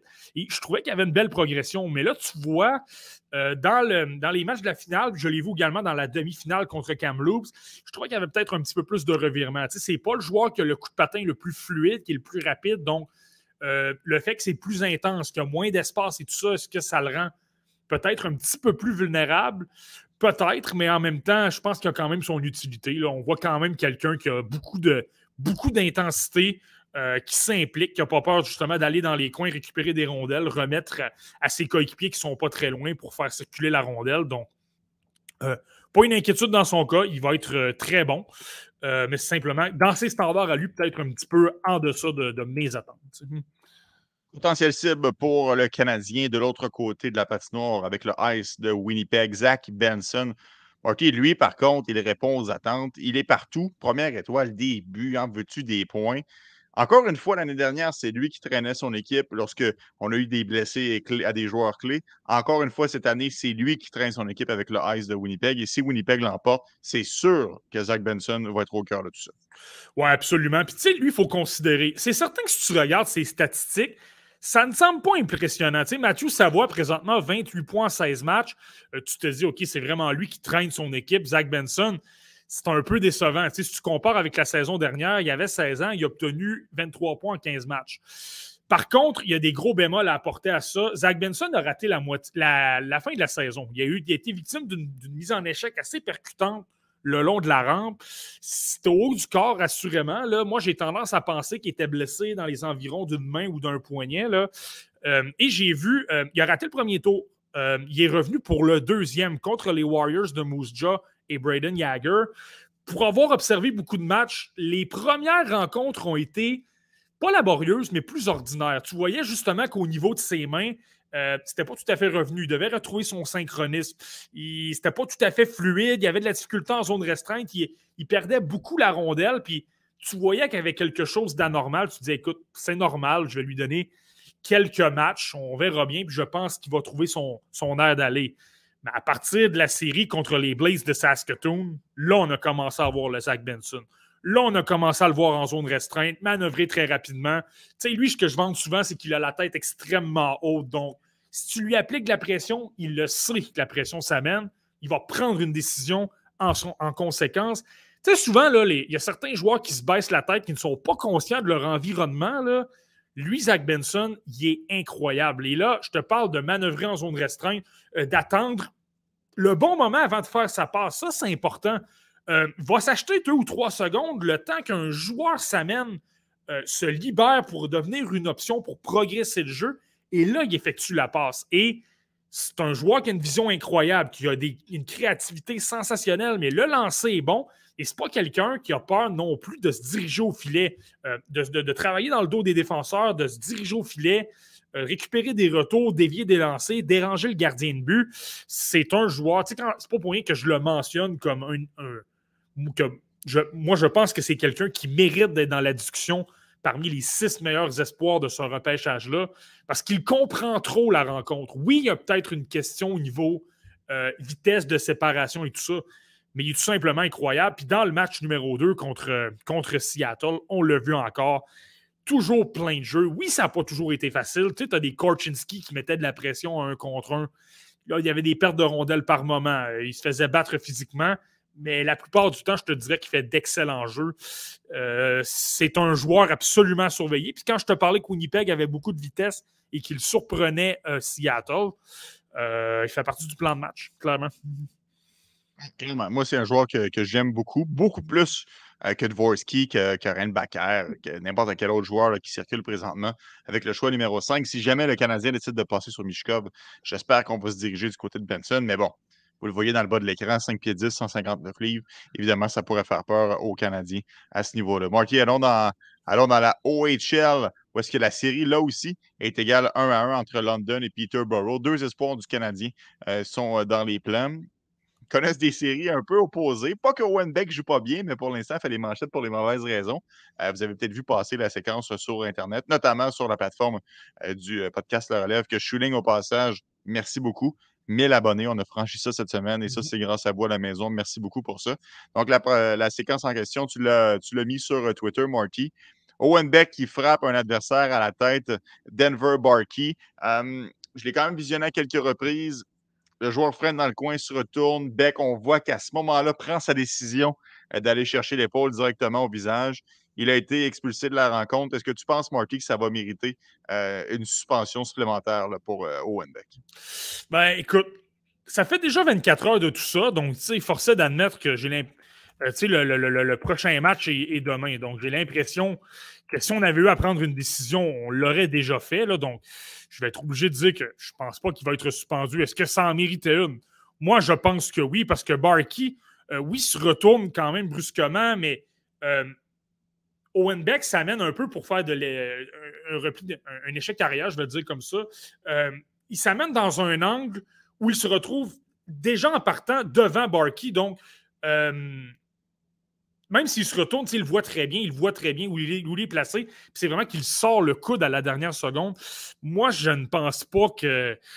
Moi, je pense que ça, mériterait une suspension. Mais là, clairement, s'il n'y a pas eu de décision à 21h06 euh, le dimanche le 14 mai, je pense que ça ne surviendra pas. C'est une excellente nouvelle pour les Peas de, Peterborough. Euh, on va avoir besoin d'Owen Dex, quelqu'un qui est trop bon euh, défensivement, quelqu'un qui se replie trop bien, quelqu'un qui a une très bonne intensité. Donc, euh, tu sais, pas qu'il est mauvais au niveau euh, de, travailler dans les coins, là, pas qu'il était mauvais à, Mississauga ou l'an dernier même, là, mais on le sent encore plus hargneux. On sent qu'il veut plus s'impliquer, récupérer davantage de rondelles. Et c'est peut-être pas au niveau offensif qu'il s'illustre. Là, je trouve qu'il tire peut-être un peu. je sais qu'il s'est fait dire de tirer davantage, euh, puis clairement, il a appliqué ça à la lettre parce qu'il tire vraiment beaucoup. Là, euh, là jusqu'à un certain point, c'est que là, par moment, il tire euh, d'endroits où c'est très inoffensif. Là, ça, tu as 99% de chance peut-être que le gardien de but la, stoppe et tout ça. Mais défensivement, il est super bien impliqué. Il est toujours très, très bon en support. il est bon pour récupérer des rondelles. C'est une très grosse force dans son cas. Euh, donc, clairement, on va, en, on va, en, avoir besoin, ça. Donc. Euh. mise au jeu est très solide, s'implique plus physiquement, gagne ses batailles défensivement. Donc, honnêtement, moi, je, le répète, mais Owen Beck, excellente sélection de la part du Canadien de Montréal. J'aurais été beaucoup plus satisfait du repêchage en tant que tel si on avait pris Beck à 26 et Méchard à 33 parce qu'honnêtement, le, joueur du Canadien joue bien. Euh, reste à voir comment il va. Parfois, on peut être on peut être ébranlé de ça. je me rappelle Yasperi Kotkanemi, lorsqu'il avait été expulsé de, euh, en séries éliminatoires, on savait comme calmer ses ardeurs. Est-ce que Owen Beck va avoir un petit peu plus le, pied sur le frein pour le reste de la série? Ça va être intéressant à voir. Et tu mentionnais Marty qui lance de partout et qui récolte beaucoup de lancers au but. C'est le cas de Logan Mayo aussi. Hein? 10 lancés lors du dernier match contre déjà, compte déjà 79 tirs depuis le début des séries mmh. éliminatoires. Marty, c'est absolument incroyable. 10 mmh. lancés. Ouais, non, c'est assez incroyable. Surtout pour un défenseur, tu vois, tu vois pas vraiment ça souvent, ça c'est clair. Euh, par contre, je pense qu'il faut comprendre, il faut remettre ça en perspective un petit peu. Euh, ben, premièrement, on l'a vu, tout le monde l'a vu, le lancer encore une fois sur réception foudroyant de Logan Mayou. Marc, euh, justement, fait mal à Owen Beck. il a marqué sur l'avantage numérique qui a été provoqué par cette punition-là. il faut comprendre, par contre, la majorité des tirs de Logan Mayou je le répète, proviennent euh, de, l'avantage numérique. C'est clairement l'arme massive des Knights. Euh, je pense que c'est là du côté de Peterborough qu'on n'a pas intérêt à écoper de beaucoup de punitions parce que euh, Logan Mayo peut te faire extrêmement mal et de plusieurs façons. Il décoche rapidement, il est capable de prendre son temps, il est capable de décocher des poignets, il est capable de déclencher sur réception. et c'est ça, la majorité des tirs viennent de là. je te parle de son but, là je pense que dans les 30 secondes précédentes, là, il a dû décocher, je te dirais, facilement 3 des 10 lancés de ce match-là sont survenus dans, ces 30 secondes-là. Donc, tu sais, les tirs viennent beaucoup de l'avantage numérique. À 5 contre 5 en attaque, euh, pas qu'il est mauvais, on est capable de le voir, tu le vois se porter à l'attaque de temps à autre. Et il fait quand même de bonnes. Euh, euh, prend quand même de bonnes décisions, se porte à l'attaque, ça donne des chances de marquer intéressantes pour les Knights. Là. Mais c'est pas comme s'il tirait de partout et qu'il dominait tout le monde. J'ai toujours eu un, petit doute par rapport à ses prises de décision. Je trouve que c'est simple, c'est facile à bloquer par moment. Euh, puis à 5 contre 5, on le voit peut-être un petit peu plus. Donc, c'est vraiment cet aspect-là que je vais simplement mentionner dans le cas de Logan Mayou. La majorité des tirs viennent en avantage numérique et sa production mm. offensive, même si, je le répète, je trouve qu'il s'est beaucoup amélioré depuis les. Euh, je, trouve qu'il y a une belle progression là, depuis le début des séries, surtout, euh, surtout lorsqu'il est à sa ligne bleue et que l'adversaire s'amène avec vitesse. Je trouve qu'il a trouvé des trucs pour ne plus se faire déborder, se faire prendre les pieds dans le ciment. Et à, un contre un, ça devient une menace aussi. Là. À un contre un, il bouge bien. Euh, il a un bon bâton, il applique beaucoup de pression, puis il devient euh, intimidant. Euh, puis rien à dire en passant de son match numéro 2. Je l'ai trouvé très bon. Là. C'est pas été. Euh, par moments, ses prises de décision sont un peu laborieuses, mais ça s'est bien passé. ça s'est bien passé dans ce match-là en général. Donc, donc c'est vraiment ça au niveau des lancers, surtout en avantage numérique. Point rapide, Marky, euh, parce que je veux pas qu'on s'éternise là-dessus. C'est euh, Pelle Lapointe Vizina qui me fait penser. Il dit J'ai lu un article de Mathias Brunet cette semaine. Owen Bake sera aussi bon que Shane Wright. Tout ça part à la base de la chronique de Bob Hartley dans, l'émission que, je pilote, Le Retour des sportifs. Euh, Bob Hartley rapporte qu'il a parlé avec deux recruteurs de façon séparée et il leur parlait Hey, Parle-moi donc d'Owen Beck. On parlait à Shane Wright et les deux ont mentionné qu'Owen Beck était davantage en avance dans sa progression, aimait plus les qualités qu'il voyait d'Owen Beck. Euh, Marty, selon toi, exagéré, est-ce que c'est à ce point-là catastrophique du côté de Shane Wright? Mets un petit peu ton grain de sel dans ce débat-là, mais je veux pas qu'on parte pendant, pendant 15 minutes. Ouais, ça dépend de quel. Tu je pense qu'il y a plusieurs façons de voir un match de hockey. Puis je peux tu le sais, des autres, on a travaillé ensemble à, à TVA Sport. Là. Euh, c'est souvent le cas, dépendamment de l'analyse de l'ancien joueur de la LNH que tu as à côté de toi. Euh, je vais, te donner, je vais donner un exemple. Dave Morissette, par exemple, on s'entend, n'a pas été réputé pour ses. Dans tout respect pour Dave, c'est pas ses talents de hockeyeur qui l'ont emmené dans la Attention, là.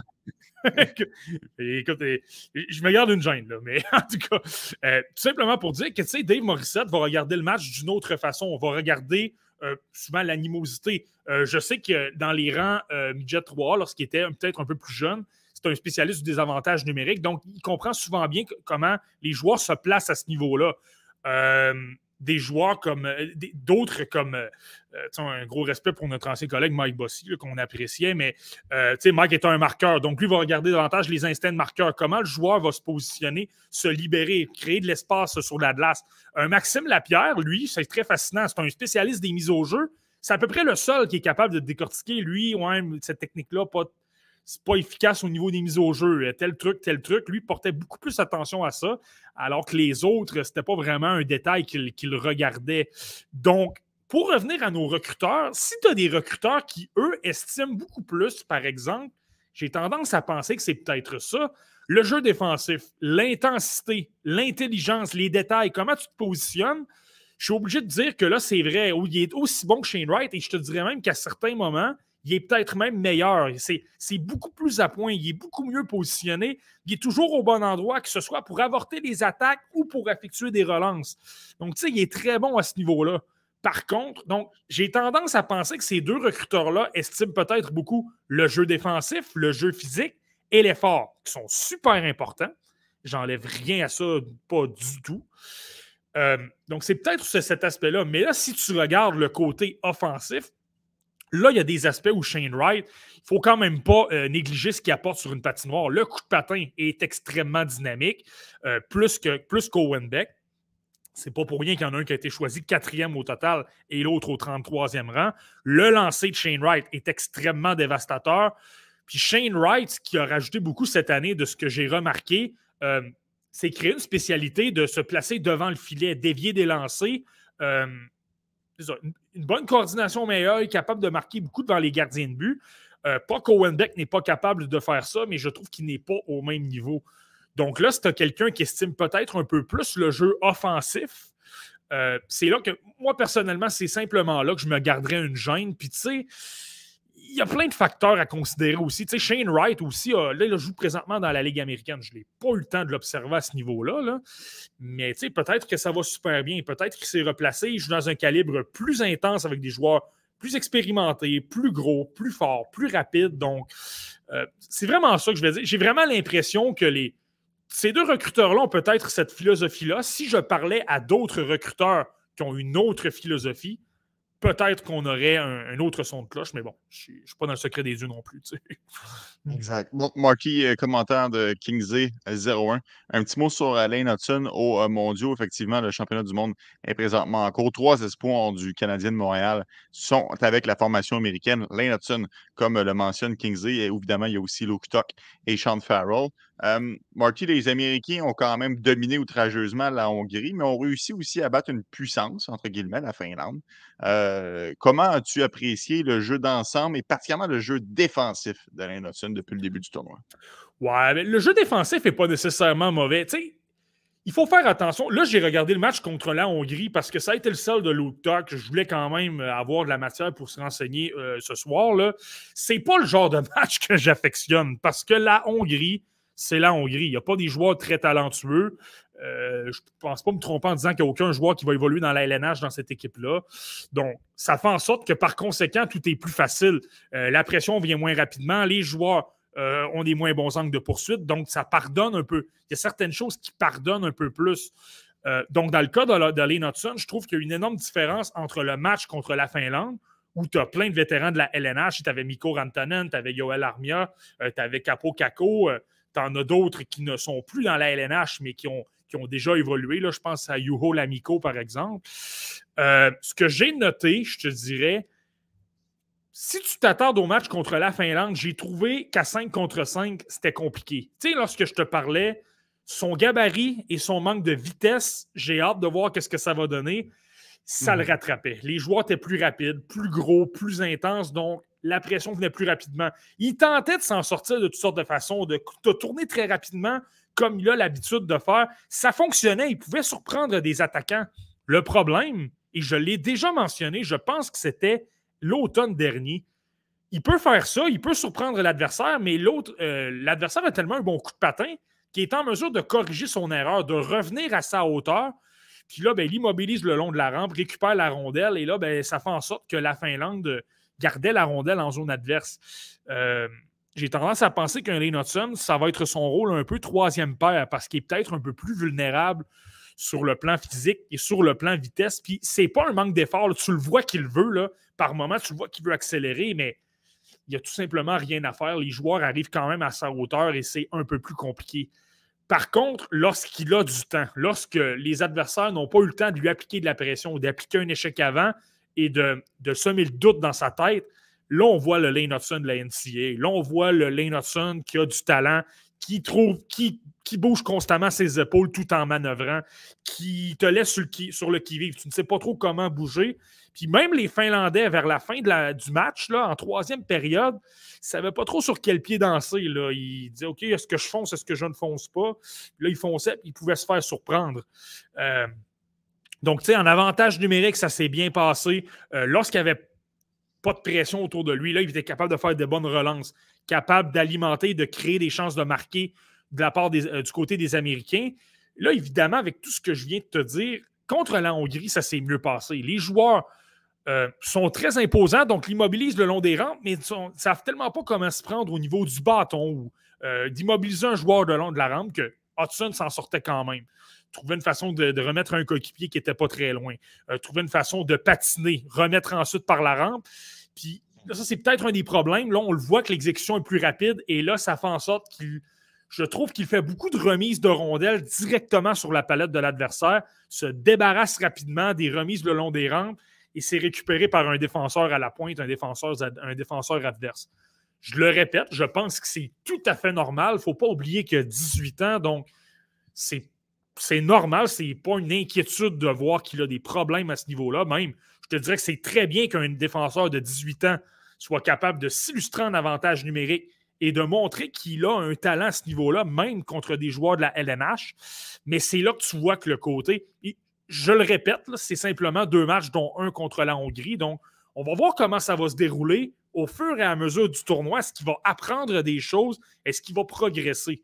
Mais jusqu'à maintenant, ce que je pensais se confirme. Mais je le répète, euh, quand on dit qu'on veut qu'il ait une, voire deux saisons dans la probablement une, mais lorsqu'on dit qu'on veut qu'il ait une autre saison pour travailler dans le gymnase, s'améliorer physiquement et au niveau de sa vitesse, on en a un bon exemple. Euh, autre chose que tu souhaitais voir dans ce tournoi-là, c'est Luke Tuck amener un peu plus d'attaque dans son jeu parce que tu aurais souhaité qu'il fasse ça dans la NCAA. Ça ne s'est pas nécessairement autant produit. Euh, je le sais que c'est contre la Hongrie, mais quand même, un excellent tir dans la lucarne. Au-delà de ce fait saillant-là, est-ce que ça a été quand même plusieurs chances soutenues ou c'est vraiment un flash isolé, son but qui était, qui était très beau, soit dit en passant. Mhm.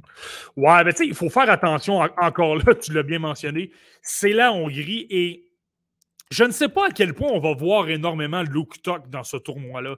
Euh, il a été laissé de côté contre la Finlande, donc n'a pas joué. Euh, ce qui a fait en sorte qu'il a trouvé sa place contre la Hongrie, c'est qu'un espoir du Wild du Minnesota, Sammy Walker, a été victime d'un coup à la tête contre la Finlande. Ça a fait en sorte que Luke Tuck a trouvé sa position. Et là, tu sais, on n'a pas eu le temps de, rappeler des joueurs, de se trouver des membres euh, qui sont en Amérique du Nord, voire des joueurs qui ont été éliminés dans la LNH. Donc mhm. là, on l'a vu jouer, mais tu sais, le temps de jeu n'était pas très élevé. Là. Je crois que c'était 8 minutes et des poussières. Donc, euh, mais bon, on profite de ce qu'on a vu. Ça demeure un bon calibre. Ça demeure, euh, je le répète, il n'y a pas de joueurs de la LNH du côté de la Hongrie, mais on parle de joueurs professionnels. On parle de joueurs qui savent comment se comporter, qui ont, qui ont des petites habitudes, comment se positionner, comment couper l'espace, euh, comment s'aider, tout ça. Euh, en général, je te dirais, Luke Tuck a montré qu'il était Luke Tuck dans deux aspects où il est très bon je l'avais souvent dit, moi je me disais, je pense qu'il est cali de calibre de la Ligue américaine physiquement. Et ça, il l'a montré. La majorité du temps, on l'a vu euh, dans les coins, s'impliquer à un contre un, gagner des batailles, soutirer des rondelles. Même les joueurs, euh, même les joueurs hongrois, qui, dont certains étaient quand même assez imposants, trouvaient une façon de s'en sortir, trouvaient une façon de récupérer les rondelles et, de, faire circuler le long de la rampe. Euh, on a vu aussi devant le filet. Le côté offensif qu'on a peut-être un peu plus vu dans son cas, c'est à ce niveau-là. Euh, euh, donc, faisait beaucoup sentir sa présence. Tu sais, quand tu le sens qu'il a une hangue, tu sens qu'il est difficile à jouer contre. Parce que là, énormément de pression, dérangeait le gardien de but, créait du chaos. Tu voyais qu'il y avait beaucoup de mouvements autour du gardien de but parce qu'il il dérangeait par sa taille. Euh, donc, sur le côté offensif, c'est peut-être sur cet aspect-là qu'il en a montré et qu'il m'a quand même plu. En même temps, là, c'est ça. Il y a quand même. Moi, j'ai souvent du questionnement par rapport à son sens du jeu, les bonnes décisions sur la patinoire.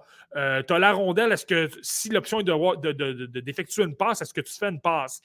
Je ne suis pas convaincu que c'est toujours à point. Je trouvais que par moment, des pertes de rondelles faciles, euh, positionnement défensif, c'était légèrement laborieux par moment. Là, donc, euh, mais je te dirais que c'est quand même encourageant. Je te dirais qu'il m'en a quand même montré peut-être un peu plus qu'à Boston University, notamment avec ce qu'il montrait devant le filet et tout ça.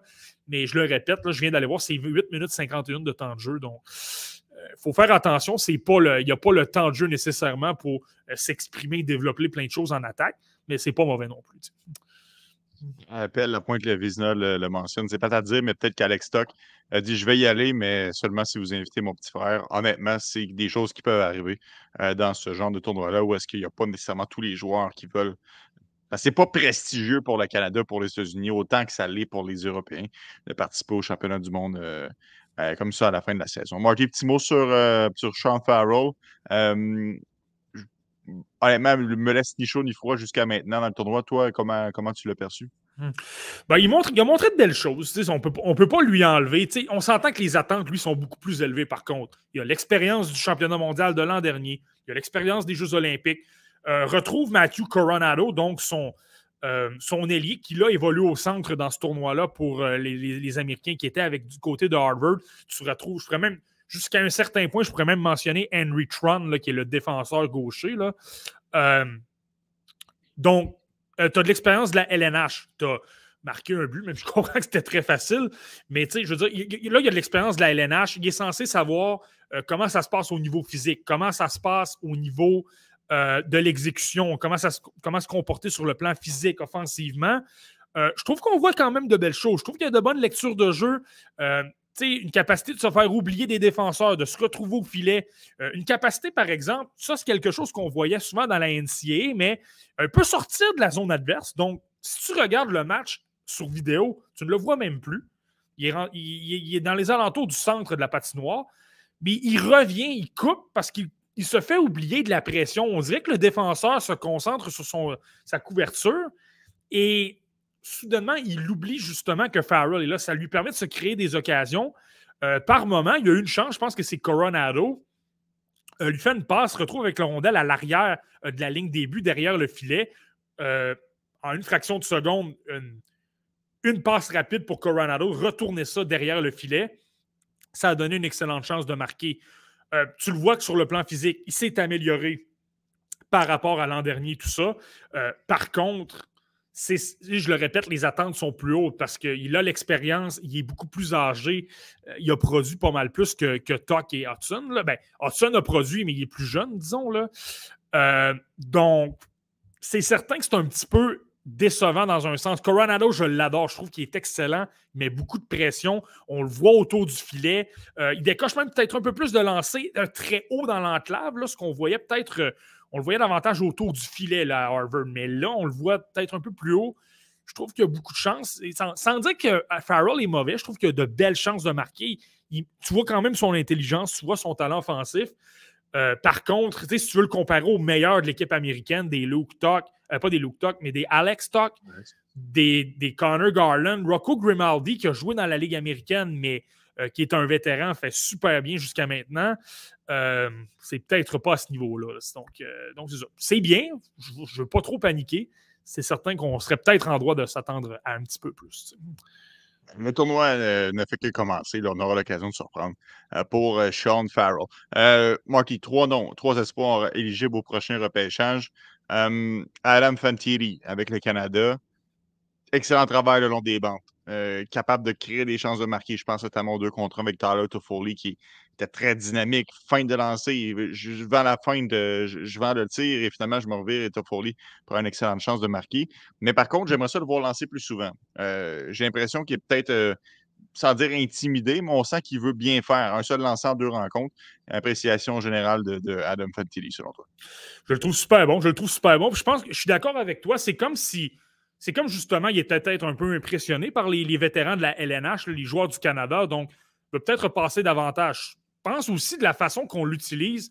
Euh, tu sais, à Michigan, on l'utilise à droite en avantage numérique avec le lancer euh, de, l'autre côté, donc le, lancer sur réception à la Cole Caulfield, mais à l'inverse, on va le dire comme ça. Euh, là, je n'ai pas l'impression qu'il est utilisé nécessairement dans ce rôle-là pour produire le plus possible. J'ai tendance à penser que de la façon qu'Henri Tourigny l'utilise, là, il est davantage porté à vouloir passer la rondelle. Il est davantage porté à vouloir fabriquer des jeux. Et il est incroyable, je dis, ça, ça fonctionne très bien. Il n'y a pas énormément de lancers, mais il a créé beaucoup de chances. Il y en a une que j'ai en tête là, contre la Lettonie. Là. Euh, récupère la rondelle dans le haut de la zone près de la ligne bleue. Euh, se retourne, tourne sur lui-même, passe très rapide. Je pense que c'est Michael Cardcone qui était devant le filet. ça, amène, ça une très belle chance de marquer. Quand tu parles d'un joueur qui a le potentiel d'être une vedette, puis quand tu, quand tu peux dire ça, c'est que tu es capable de réaliser des jeux incroyables. Tu es capable de réaliser des. Euh, de voir le jeu se développer, de, de voir des joueurs complètement libres, que ce ne sont pas tous les, membres qui vont être en. C'est pas tout le monde qui va être en mesure de, réaliser ces, pièces de jeu-là. C'est franchement impressionnant. Tu vois qu'ils s'impliquent. Tu sais, quand on parlait du sens du jeu, certains avaient des doutes par rapport à ça. Moi, je trouve que c'est super bien. Il se positionne bien. Il est capable de couper des jeux, relancer par la suite. Puis, tu sais, même au niveau vitesse, tu ça, c'est ce qui est intéressant de voir. On le sait qu'un coup de patin intéressant, mais là, de voir que même au championnat mondial, même contre des gars de la LNH, il est même euh, au-dessus de la moyenne, je pense. Pas nécessairement extrêmement rapide, mais il est au-dessus de la moyenne, je trouve. Donc là, ça, ça vous dit à quel point, là, s'il est en mesure d'avoir un coup de patin rapide, mais sans plus à 18 ans, imaginez dans 3 ou 4 ans qu'est-ce que ça peut donner dans une compétition internationale un peu plus tôt cette année, certains avaient trouvé qu'il avait perdu des plumes, mais certains remettaient en doute euh, sa deuxième position. Moi, je continue à penser qu'il va être repêché deuxième. Mais un qui pourrait le chauffer, c'est Léo Carlson, lui aussi, euh, qui est dans ce tournoi-là, qui évolue avec euh, la, Suède. est devenu le plus jeune joueur de l'histoire de la Suède. Marty a marqué dans cette compétition-là sur une superbe remise de, de Lucas Raymond. Mais il ne faut pas donner tout le crédit à Raymond c'est Léo Carlson qui fonce au filet, qui donne l'ouverture, qui va chercher ce but-là. Donc, euh, Léo Carlson, encore une fois, un autre joueur qui impressionne. Je sais qu'il y a bien des gens qui aimeraient ça, qui connaissent un mauvais tournoi pour qu'il glisse jusqu'au numéro 5. C'est mal parti pour ça. Je te, confirme que ça n'arrivera pas. En tout cas, moi, personnellement, dans ma liste, s'il y avait des doutes, euh, là, il est, en, train de cimenter sa place dans le top 3. Je vais quand même garder une gêne pour le reste, mais il est en train de cimenter sa place dans le top 3. Tu sais, lui, ce qui est intéressant de savoir, c'est pas une surprise qui domine. On parle quand même de quelqu'un qui a de l'expérience au niveau professionnel. Il a passé la saison au complet à Eurebro. Euh, il a été excellent en série. Il a montré de l'attaque. Il a montré que quand ça comptait, il était capable d'en faire un peu plus. Puis, tu sais, ses lectures de jeu sont extrêmement bonnes. Euh, si c'est le temps de supporter un coéquipier, il va le faire. Euh, c'est le temps de se tenir pas trop loin, de se, de se cacher en quelque sorte en se plaçant derrière un, adversaire, il va le faire. Si c'est le temps de se diriger au filet euh, tout en se plaçant deuxième poteau, donc en recevant une, rondelle qui peut traverser deux ou trois bâtons, euh, il va le faire également. Il est excessivement bon à ce niveau-là. Mais là, l'aspect qui est intéressant, c'était ça qu'on voulait suivre. C'est la première fois depuis, je pense, 2021 qu'il joue un vrai match compétitif au centre. Donc, tu sais, quand on parlait, est-ce que c'est un ailier ou un centre? Moi, je disais, je pense que c'est un joueur de centre parce que même en tant qu'ailier, il a des habitudes qui se transposent bien en tant que joueur de centre, c'est-à-dire appliquer de la pression quand même bas dans la zone, euh, avoir une conscience défensive, vouloir neutraliser des bâtons et tout ça. Souvent, quand tu as une mentalité comme ça, là, tu dis écoute, ça va fonctionner au centre, je pense, parce que la différence entre centre et ailier, c'est que tu dois couvrir l'ensemble de la patinoire. Tu dois te retrouver devant le filet.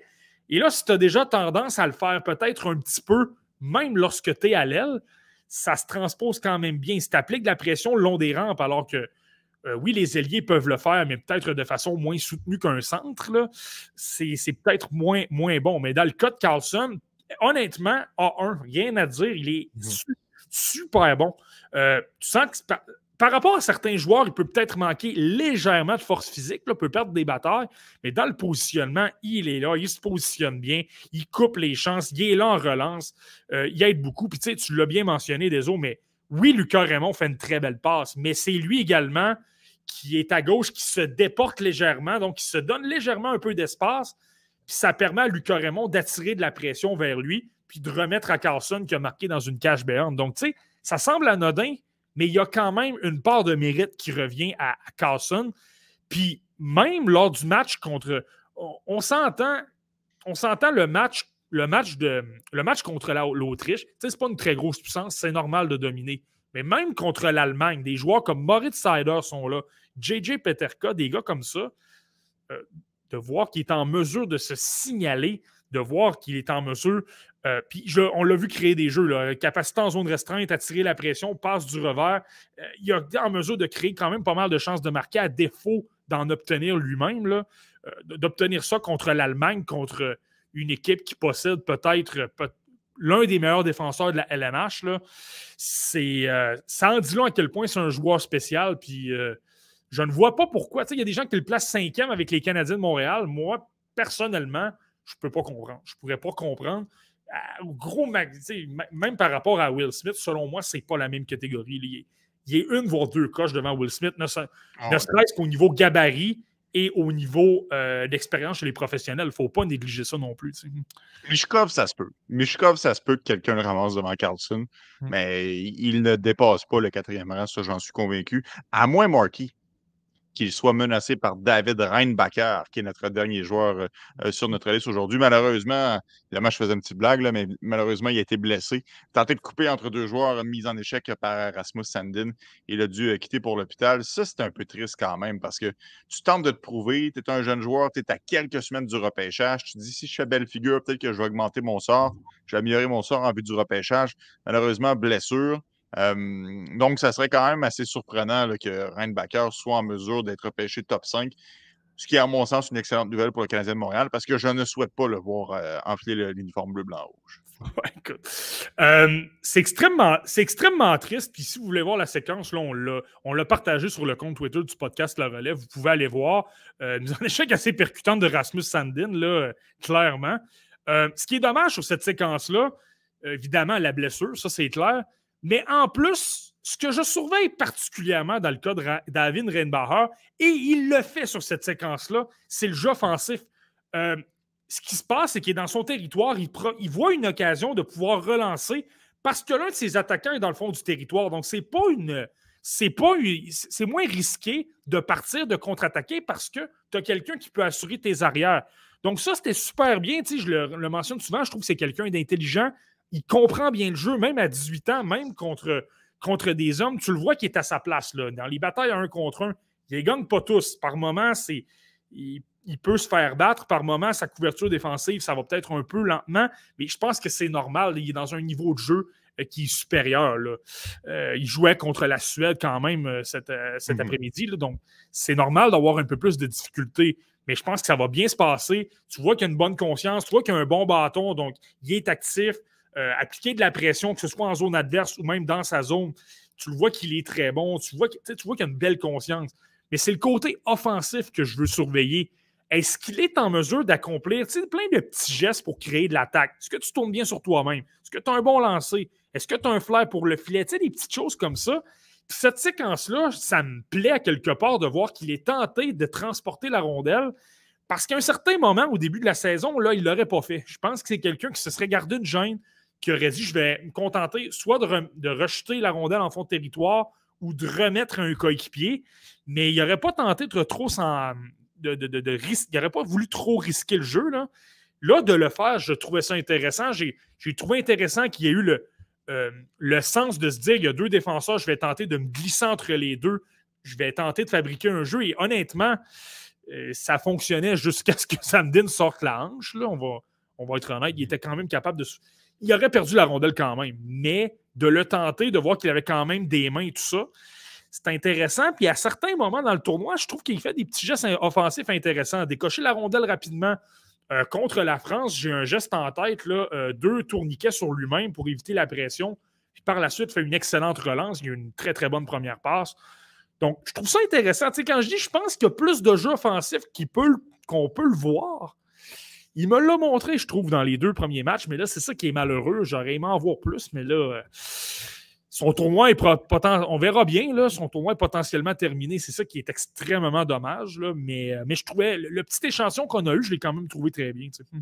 Reste à voir s'il ne sera pas hésitant de le refaire, puisque ça va évidemment engendrer une blessure qui semble sérieuse à première vue. Il a été transporté à euh, l'hôpital. Merci beaucoup, Marky, pour cet excellent épisode du podcast La Relève pour un épisode qui n'était pas un repêchage, Marky. On a fracassé un record d'audience aujourd'hui. Alors, on vous remercie à la maison d'avoir été encore une fois très nombreux euh, de par euh, vos euh, commentaires. Ça nous fait toujours chaud au cœur de vous intégrer dans notre podcast. Et comme ça, nous, ça nous permet d'aller ailleurs, ça nous permet d'aller dans d'autres directions. Donc, n'hésitez pas avec vos questions et vos commentaires. Merci, Marky, pour ce beau podcast. Ben, merci beaucoup, des autres. Toujours, toujours un plaisir. Puis, on se revoit la semaine. On se revoit se revoit bien, on se revoit quelque part cette semaine, je ne dis pas pourquoi. je dis pas Exact. Alors, euh, pour euh, cette plateforme, rendez-vous dans sept jours sur le podcast euh, La Relève pour un autre épisode ou encore sur BPM Sport pour un autre épisode du podcast. Salut tout le monde. Ciao. bye bye.